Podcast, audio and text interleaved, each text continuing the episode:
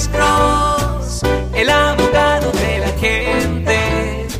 Cuando te arrestan de repente, Alex Cross te ayudará. Doctor Alex Abogado, tenemos un mensaje del señor ah, Capi Quick. Saludos, abogado. Tenemos oh, una pregunta de la señora Cecilia Raquel Hernández. Por favor, detalle la diferencia entre la prisión estatal, la prisión federal y la cárcel del condado. Pues primero, la prisión federal, usted puede ir a la prisión federal si usted comete cualquier delito mayor o menor, pero si es un delito federal, si es cobrado bajo el código de los Estados Unidos. Ok, ahora, la diferencia más directa es la diferencia entre la prisión estatal y la cárcel condado.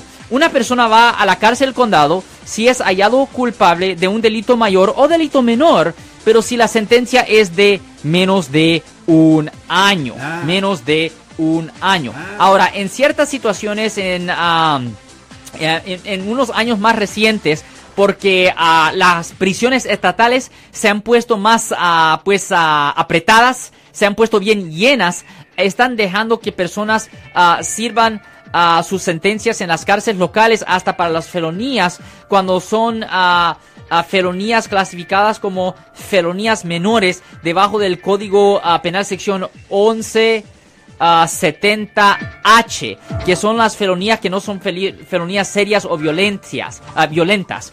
Ah, pero generalmente cuando una persona sirve una sentencia en la cárcel local, puede hacer una limpieza de su convicción penal si es una sentencia de menos de un año. Pero cuando ya estamos de un delito mayor, serio o peor, una persona que ya tiene antecedentes de delitos mayores, ahí los mandan a las prisiones estatales. Y cuando una persona recibe una sentencia de un año o más y es mandado a la prisión estatal, esa persona no califica para hacer una limpieza de una convicción penal. So, hay una gran diferencia en servir su sentencia en la cárcel local, en la cárcel condado, versus ir a la prisión estatal. Generalmente malas, dentro de colmillas, van a las prisiones estatales.